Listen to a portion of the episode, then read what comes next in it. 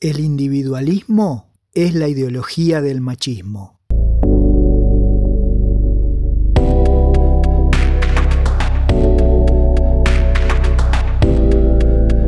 En los episodios anteriores hemos visto que la masculinidad tradicional o mayoritaria funciona como programa educativo para forjar varones propensos a ejercer violencia. Esta clase de varón no busca alternativas a aquello que le viene dado, sino que lo es de manera automática y reflexiva. Así, privilegia la ganancia, el autodominio o la obtención de poder antes que la igualdad de derechos y oportunidades, la cultura o la felicidad.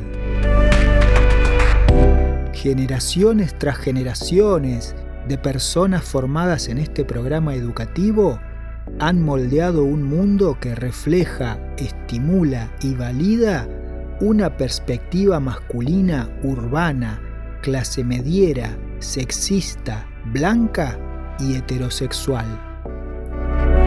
El machismo se lleva muy bien con el discurso de la meritocracia, con esta exaltación de las capacidades individuales y la competencia.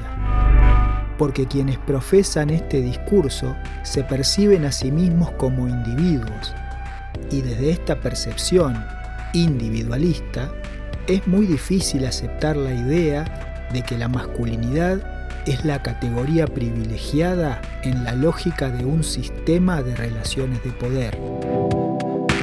Los privilegios son invisibles para quien los tiene y esto se traduce en una ignorancia feliz acerca de las desventajas desde las que parten las demás personas.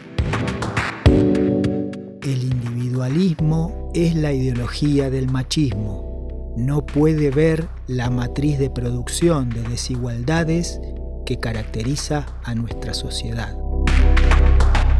La masculinidad tradicional ha estado dominando el escenario durante tanto tiempo que no solo ha forjado una sociedad a su imagen y semejanza, sino que además se lleva cada vez peor con la idea de democracia.